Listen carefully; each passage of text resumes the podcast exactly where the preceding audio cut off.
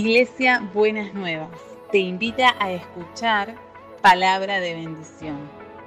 Escúchanos en www.buenasnuevas.org.ar.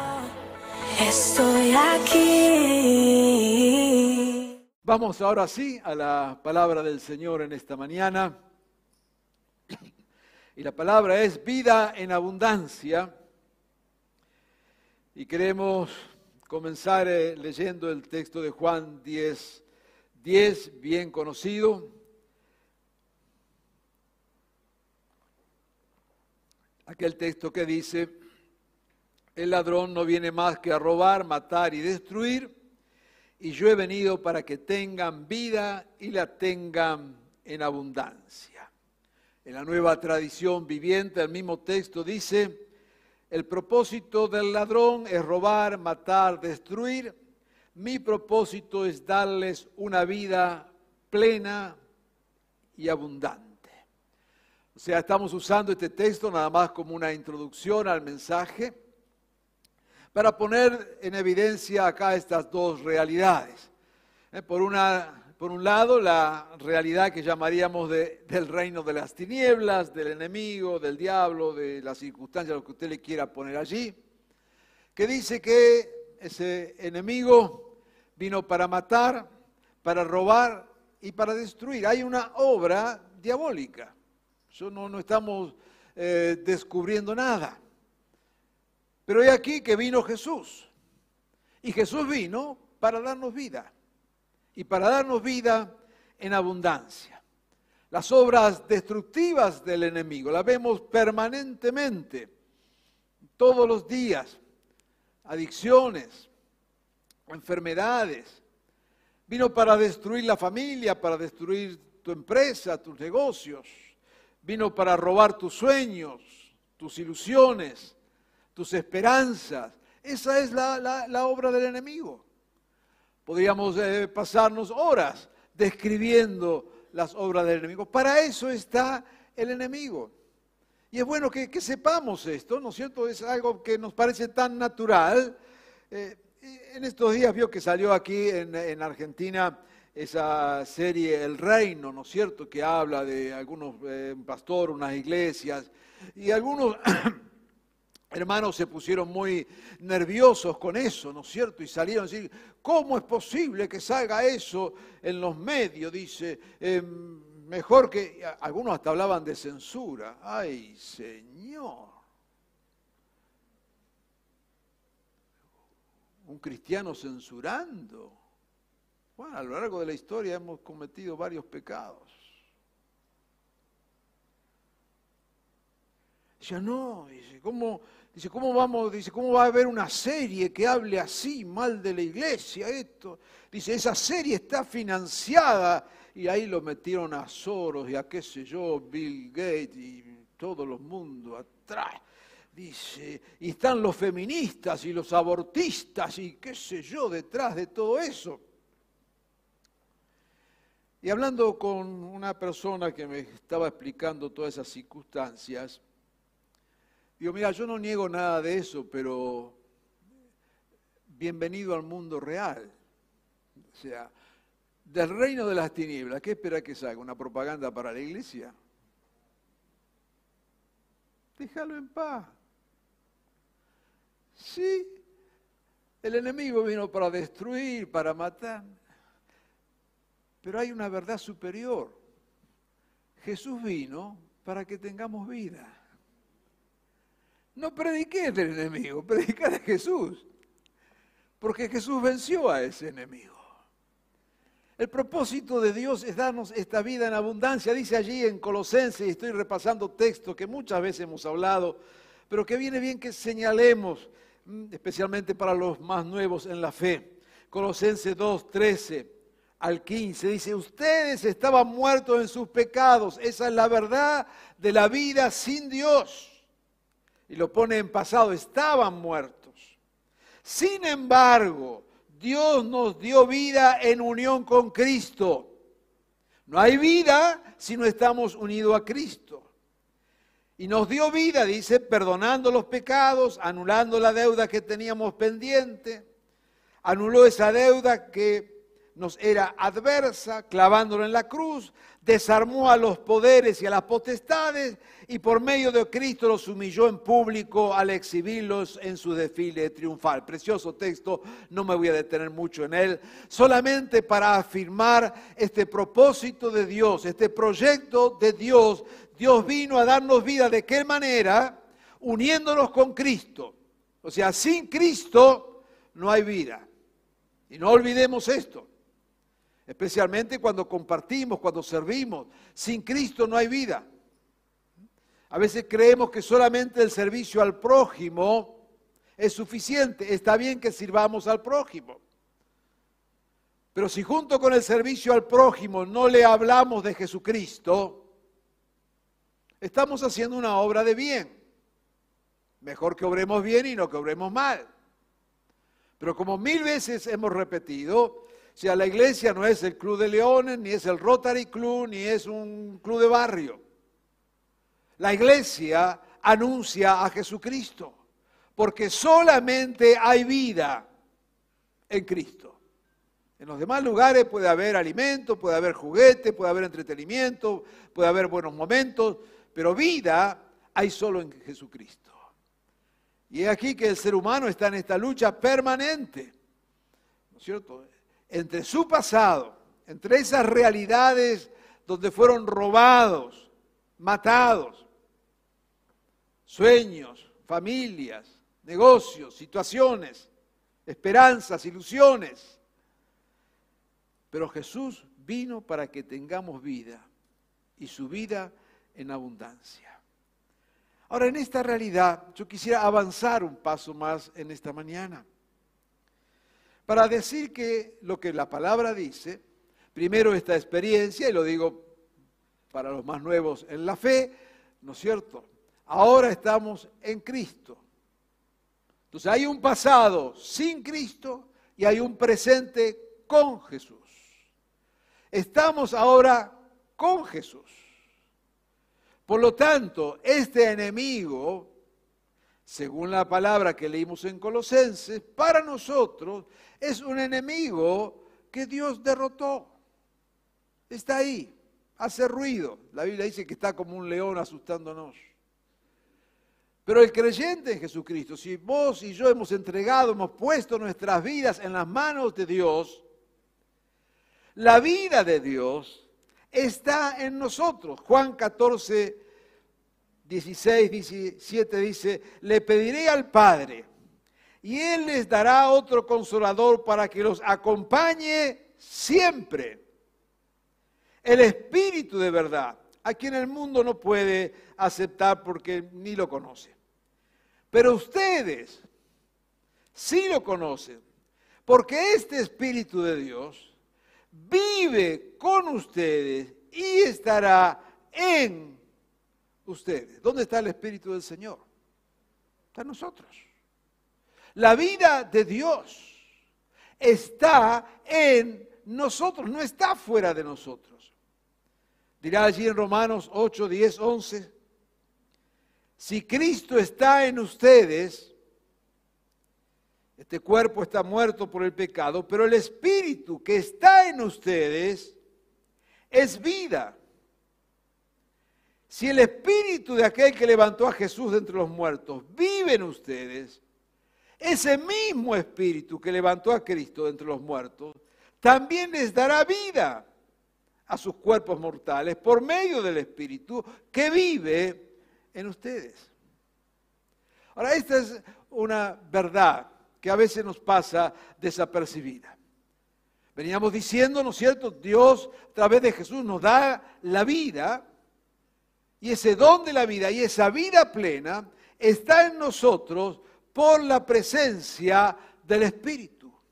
Así que, y acá viene el tema, no es algo que tenemos que buscar afuera de nosotros, sino que está en nosotros. El Espíritu de Dios está en nosotros. El Espíritu que levantó a Jesús de entre los muertos está en nosotros. La vida de Dios está en nosotros. No es un sentimiento, no es que si yo lo siento, es una realidad. Esta plenitud de vida, y ahora veremos de qué se trata, esta plenitud de vida está dentro de nosotros. Yo quisiera que, si de todo el mensaje se acordara por lo menos esto, yo estaría más que feliz. Porque hemos vivido una realidad espiritual equivocada que a veces entonces nos desorienta. Y esto tiene que ver con que no, no, no, no vemos la escritura, no la leemos en la perspectiva misma histórica en la, en la que está. A veces escuchamos cantar, ven Espíritu, ven. Suena lindo, pero no puede venir lo que ya está.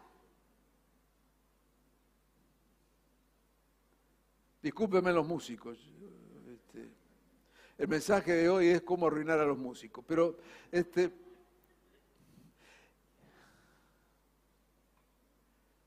decimos, ven Señor, o viene o está. La palabra que dice, está. Ahora, estas cuestiones no son este, menores. Porque si yo estoy en una situación difícil,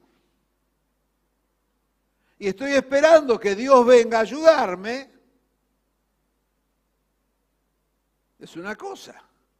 Ahora, si yo sé que Dios no tiene que venir porque Dios ya está,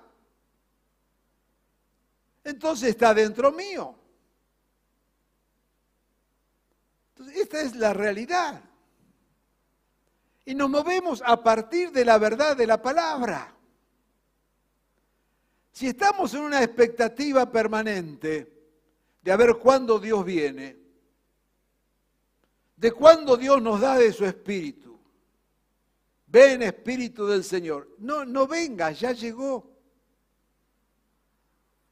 Yo creo que cuando cantamos así, Dios del cielo dice,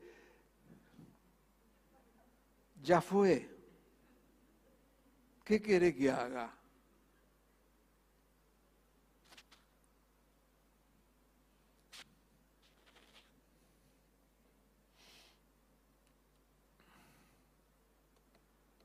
Nos dio vida. Y dice acá que el espíritu de vida está en nosotros. Por eso cuando en vez de movernos por las verdades, el Espíritu está en nosotros, la vida de Dios está en nosotros, nos movemos por sentimientos, entonces tenemos expresiones tales como no siento a Dios. A Dios no hay que sentirlo. ¿Está o no está? ¿Es muy difícil entender eso? Porque no siempre tenemos los sentimientos a flor de piel. No siempre estamos con todas las pilas puestas que nos hace pensar que estamos... No, a veces estamos deprimidos, a veces estamos amargados, otras veces estamos tristes, otras veces estamos muy alegres.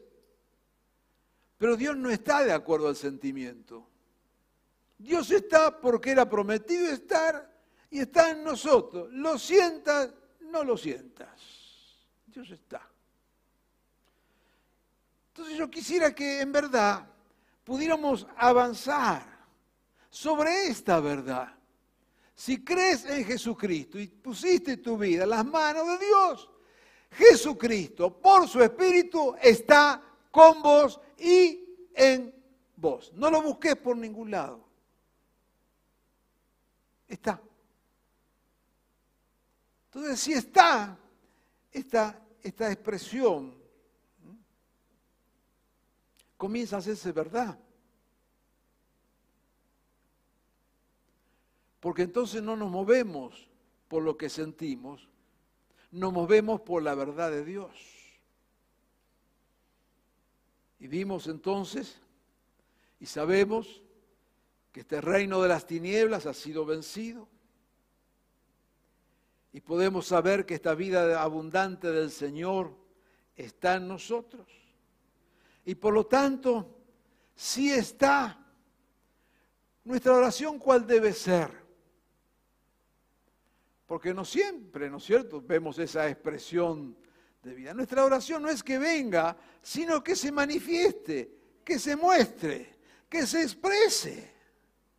Queremos darle libertad para que Él lo haga. Y entonces, esta vida abundante del Señor, esta vida liberadora, poderosa, este poder de la resurrección, cuando empiezo a afirmar la palabra de Dios, estoy permitiendo, dándole permiso para que se manifieste porque ya está en mí. Esté acá en el templo, esté en la iglesia, esté donde esté. Una de las cosas, ¿no es cierto?, que hemos experimentado en estos últimos meses de encierro y aún de eh, encierro de las puertas de la iglesia es que hemos aprendido, ¿no es cierto?, a hacer iglesia allí donde estamos. Y muchos que nos están viendo en esta mañana están siendo iglesias en diferentes lugares y también nosotros cuando salimos de aquí porque hemos aprendido que somos iglesia, que no venimos a la iglesia, venimos a un salón a encontrarnos y que somos iglesia allí donde nos encontramos y allí donde estamos. No necesitamos de ninguna otra cosa más que dejar que el Espíritu de Dios que está en nosotros pueda manifestarse con toda libertad. No necesitamos un evangelista para evangelizar. No necesitamos un predicador para que nos predique. Y Dios bendiga a los evangelistas, a los predicadores y todos los ministerios y dones que Dios da. Pero no olvidemos que la plenitud de Dios habita en nosotros a través de su Espíritu y que donde estamos está el Espíritu del Señor. Porque no buscamos al Espíritu, sino que llevamos al Espíritu que está dentro nuestro. Es una concepción otra vez pata para arriba de cómo nos movemos. No estoy inventando nada nuevo, estoy solamente leyendo textos de la Biblia. Pero que a veces, ¿no es cierto? Eh, eh, que a veces, claro, yo entiendo, a veces se lee mal la Biblia, y eh, honestamente, porque se lee el Antiguo Testamento y no se lee la Biblia en su desarrollo histórico. Entonces, el Antiguo Testamento dice, bueno, vamos a esperar que el Espíritu venga. Empezamos, llegamos ahí a la puntita del, Nuevo Testamento y decimos, bueno, que venga el Espíritu. Le hemos hecho, el Espíritu ya vino, entonces nosotros estamos ya después de eso. ¿Soy claro o confuso? Está en tu vida y en mi vida. Por lo tanto, podemos vivir esta vida plena del Señor solamente afirmando estas verdades,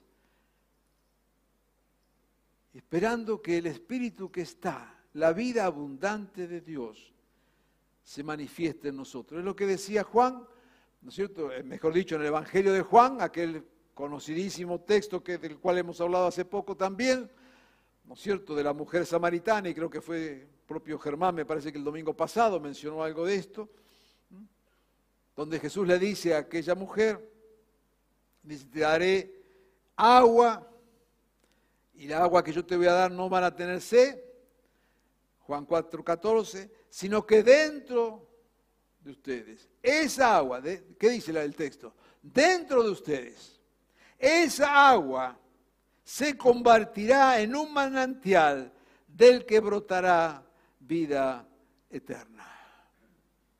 Amén. Está en nosotros la vida. Esa vida abundante del Señor. Tiene que expresarse, tiene que manifestarse, tiene que hacerse ver a partir de lo que hay en nosotros. Recuerda cuando hace unos días hablábamos del pozo de agua, ¿no es cierto? Eh, estamos hablando de esto, de ir a beber de lo que el Señor ya ha hecho en nuestras vidas. Y porque está, y porque el espíritu de vida plena, abundante de Dios está en nosotros. Es que desde ahí, entonces enfrentamos al enemigo, que siempre quiere matar, robar y destruir. Pero lo hacemos en la certeza de que Dios está con nosotros y en nosotros. Y que por lo tanto el enemigo no logrará su fin sino que la vida abundante de Dios triunfará en cada una de nuestras vidas. ¿Y por qué es así? Allá en eh, Hechos capítulo 8, dice, cuando venga el Espíritu, texto de Hechos 1.8 es antes de Pentecostés. Entonces, antes dice, cuando venga el Espíritu. El Espíritu vino en Pentecostés. Parezco que estoy dando una clase de escuela dominical, pero no importa. Así nos entendemos. Así nos entendemos. No quiero dar nada por sobreentendido. ¿eh? El Espíritu ya vino. Entonces dice, cuando venga el Espíritu, y nosotros decimos, ya vino el Espíritu, recibirán poder y serán mis testigos. Jerusalén, Samaria, hasta los confines de la tierra. Siempre tomamos esto como, una, como un desafío misionero, ¿no es cierto?, de enviar misioneros los últimos rincones de la tierra y creemos en eso y de hecho apoyamos misioneros. Pero a veces esto nos, eh, nos confunde un poquito. Esto no es para algunos, es para todos. ¿Por qué? Porque tenemos el Espíritu del Señor. Y tenemos esta vida plena del reino en nosotros. ¿Y por qué esta vida plena del reino está en nosotros? Donde vamos estamos llevando la gracia, el poder y la bendición del Señor. Estamos llevando la vida del Señor. Cuando venga el Espíritu, ya vino, van a ser testigos del reino hasta lo último de la tierra. Así que ¿dónde vamos? en el lugar donde nos movemos, donde nos expresamos, donde vivimos, donde compartimos, somos testigos del reino, porque esa vida abundante de Dios está en nosotros.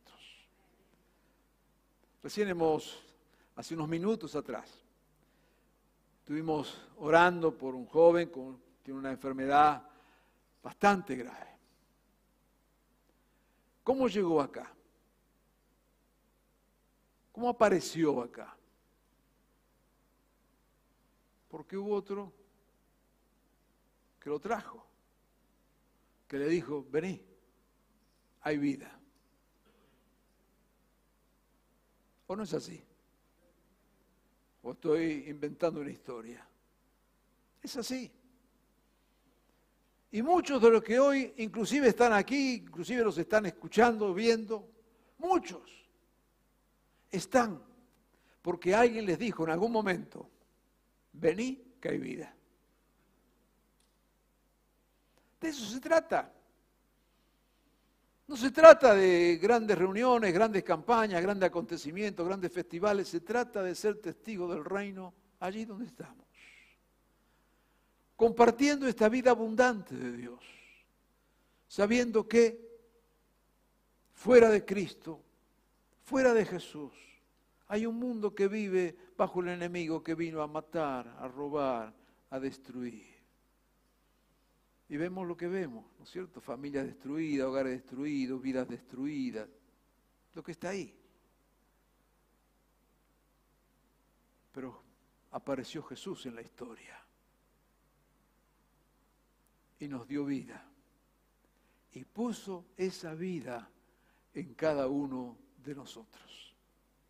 Yo quiero animarte y también desafiarte en esta mañana.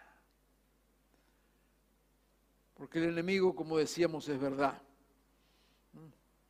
Vino a robar sueños, esperanzas, a lastimar. Pero esta vida que está en nosotros, decimos, tiene que manifestarse. Ahora, ¿cómo? afirmando la palabra de Dios. ¿Cómo vas a hacer que esa vida de Dios se manifieste, se muestre? Es que frente a cada ataque del enemigo vas a proclamar palabra de Dios. Sale de acá adentro, no sale de afuera, no sale de una emoción. Las emociones duran lo que duran las emociones. Hermanos, quiero ser esto, y no estoy hablando, no quiero que alguien mal interprete, ¿no es cierto? Y piensa que estoy hablando desde la racionalidad, que no, no, no, no, somos seres emocionales, lloramos, nos reímos, las emociones son don, son don del Señor. Pero No podemos vivir la fe fundada en emociones, cuando nos sentimos bien o cuando nos sentimos mal. No venimos a la iglesia a alentar emociones. Porque ¿sabes qué te dura la emoción que recibís en el culto?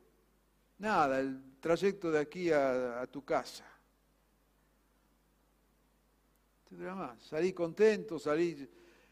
Y está bien, para, por supuesto no queremos salir tristes y queremos gozarnos y nos gusta saltar y bailar y reírnos y, y celebrar la fe. Por favor que no estoy en contra de todo eso, todo lo contrario. ¿eh? Pero no confundamos, no confundamos. Que eso te dura, lo, máximo que te puede durar es un domingo. El lunes cuando te llegó la cuenta del gas o de la luz, te acabó el culto del domingo. ¿No es cierto? Entonces no nos movemos de esa manera. Porque la vida plena de Dios, la cual celebramos y cantamos y todo lo demás, la vida plena de Dios tiene, es algo mucho más, más serio, más fuerte, más contundente. Tiene que ver con algo que Dios ha hecho en nosotros. Y cuando queremos que se manifieste, no apelamos a lo superficial, apelamos a la palabra de Dios, porque es esa palabra de Dios la que se cumple. Entonces quiero invitarte en este último minuto para que esa vida plena la puedas vivir en plenitud. Si de repente estás ahí, el enemigo te está trayendo este que vino a robarte, ¿no? Con los pensamientos de que no podrás, no puede ser, esto es imposible. ¿Qué va a manifestar la vida de Dios? La vida de Dios va a manifestar Filipenses 4.3, todo lo puedo en Cristo que me fortalece. Y eso no depende de ningún canto. Esa realidad no depende de nuestro querido Marcos Witt, ni Danilo, ni nadie, poner el que se te ocurra ahí, ni, ni el coro de Gilson en vivo. Esa realidad depende de Filipenses, que es palabra de Dios y que dijo, todo lo puedo en Cristo que me fortalece. Entonces en esta mañana que estás escuchando esta palabra, el que vino a robarte la esperanza y que te puso ahí eso que tenés que alcanzar y lograr y lo ves como un imposible y humanamente es imposible, no lo vas a conquistar con palabras de ánimo, lo vas a conquistar con la palabra de Dios que es verdad y que permanece para siempre. Todo lo puedo en Cristo que me fortalece. Esa es la vida plena de Dios. Porque nos movemos en esa dimensión de lo que Dios que está en nosotros es capaz de hacer. Y estemos contentos o no, salgamos contentos o no, mañana nos encontremos con la cuenta del gas o no, la palabra de Dios permanece para siempre. Todo lo puedo en Cristo que me fortalece. Es lo que está en nosotros. Quizás venga y estés viviendo alguna situación de derrota espiritual, quizás te has alejado de Dios, y allá está el que viene a robarte la bendición. Estás acabado, estás terminado. Caíste, es verdad. Pero sabes una cosa, si has entregado tu vida a Jesucristo, aún una caída o el pecado no quita la realidad de que Jesús está dentro tuyo. Si lo niegas, lo rechazas, entonces eso ya es otra cosa.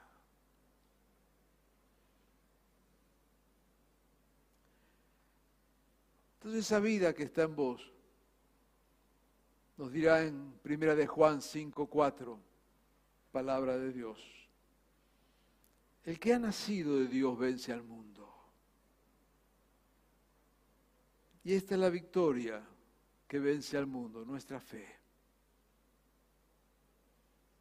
Si has caído, te has debilitado, podés vencer, no por tu fuerza. Aférrate nuevamente a la fe en Jesucristo. Porque el que ha nacido de Dios tiene armas para vencer al mundo. Y ese arma es la fe en Jesucristo.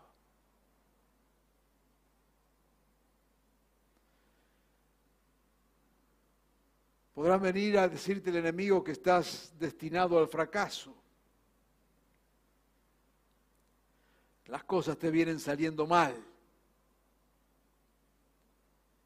Parece que no hay salida. Pero la vida que está en ti dice otra cosa. Dice que no estás destinado al fracaso, sino que estás destinado a la victoria. Porque Jeremías 29:11 dice, lo mencionamos el domingo pasado, sé muy bien los planes que tengo para ustedes. Plan de bienestar y no de calamidad. Y les voy a dar un futuro y una esperanza.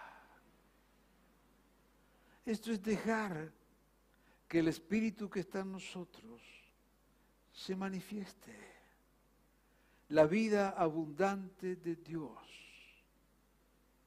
se hace realidad cuando afirmamos la palabra de Dios y lo que Dios hace en nosotros y a través de nosotros.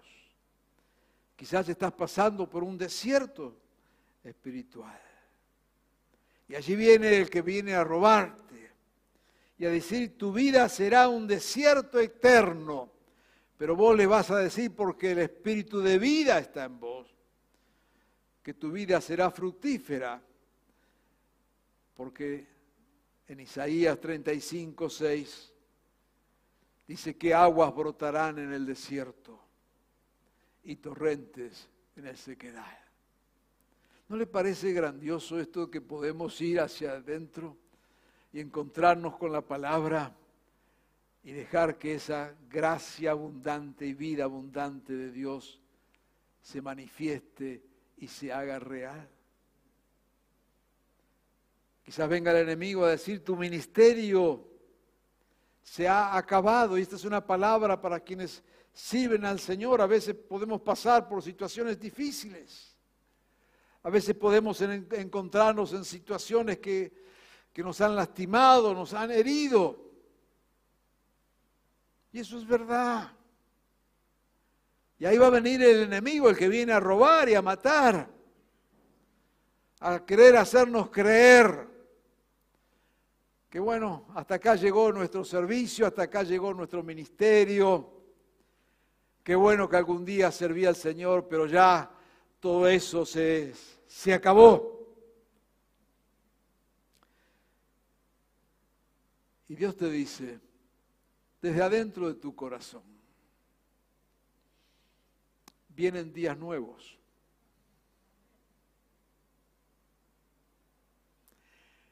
El enemigo que vino a robarte dirá que todo se acabó.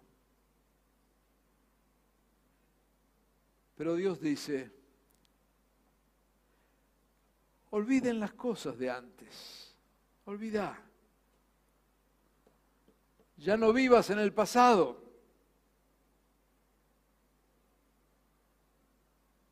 Voy a hacer algo nuevo. ya estoy abriendo un camino en el desierto y ríos en lugares desolados. No te limites. La vida de Dios está en nosotros. Y esa vida abundante que Él ha prometido se hace realidad no porque venga algo nuevo, sino porque el Espíritu de Dios que levantó a Jesús de entre los muertos, habita en nuestros corazones. Y ese Espíritu de Dios se manifiesta, se muestra, se hace presente cada vez que afirmo la palabra de Dios y proclamo lo que Dios ya ha dicho, lo proclamo como realidad para este presente.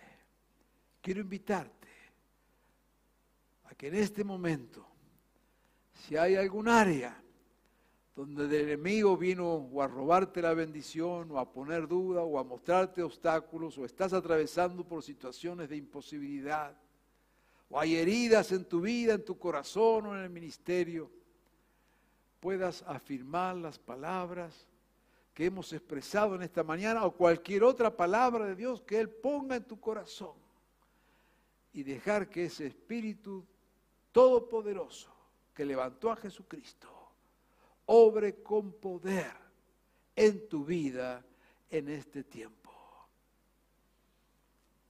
El enemigo vino para robar y Jesús dice, yo he venido para que tengas vida y vida en abundancia. Termino mencionando el texto de Isaías 58.9.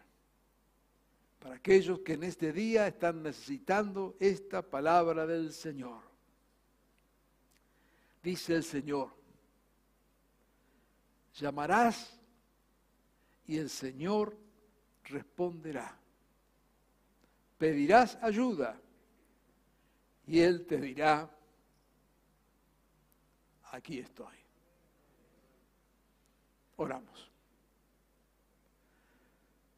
Amado Señor,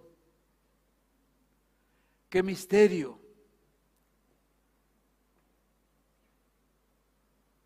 Que todo tu poder tu gracia, tu amor, tu misericordia, la has puesto dentro nuestro. Tu obra, Señor, ha sido tan poderosa que nos diste vida al encontrarnos contigo. Y pusiste esa vida en nosotros. Señor, Perdónanos, a veces andamos confundidos buscando por un lado o por otro. Y otras veces, Señor, hemos creído a las artimañas del enemigo que nos dice que estás lejos, que te tenemos que salir a buscar, que a lo mejor no nos escuchas, que te tardas en responder. Señor, creemos a tu palabra. Y creemos que ese espíritu de vida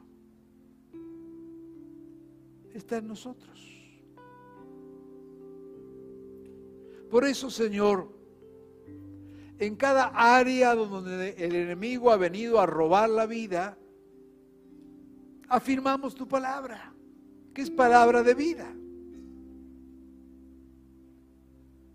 Frente a imposibilidades decimos, todo lo puedo. Cuando atravesamos desiertos decimos, esto será transformado en un manantial.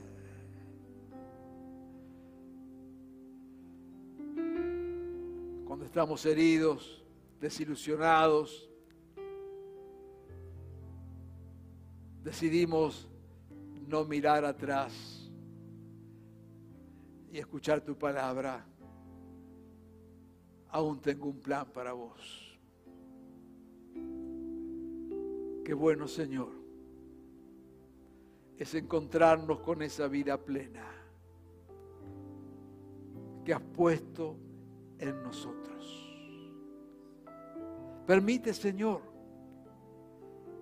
que podamos vivir con esta fe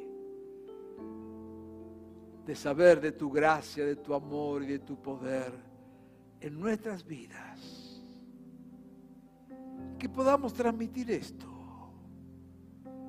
que donde nos encontremos, seamos testigos de tu obra de vida.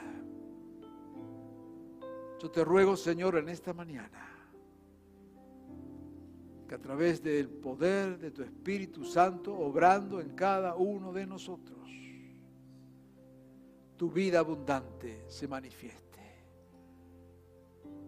Que donde se necesite esperanza, pongas esperanza, donde se necesite renovación, renueves, donde haya necesidad de corazones sanados, tu gracia esté restaurando, donde haya montañas que sortear, venga la fe para creer en tus posibilidades. Porque Señor, si bien es cierto que el enemigo está para robarnos y destruir, es mucho más cierto que vos viniste a darnos vida y vida en abundancia. Queremos vivir, Señor, en esa plenitud de vida. En tu nombre, Jesús. Amén. Cristo Jesús.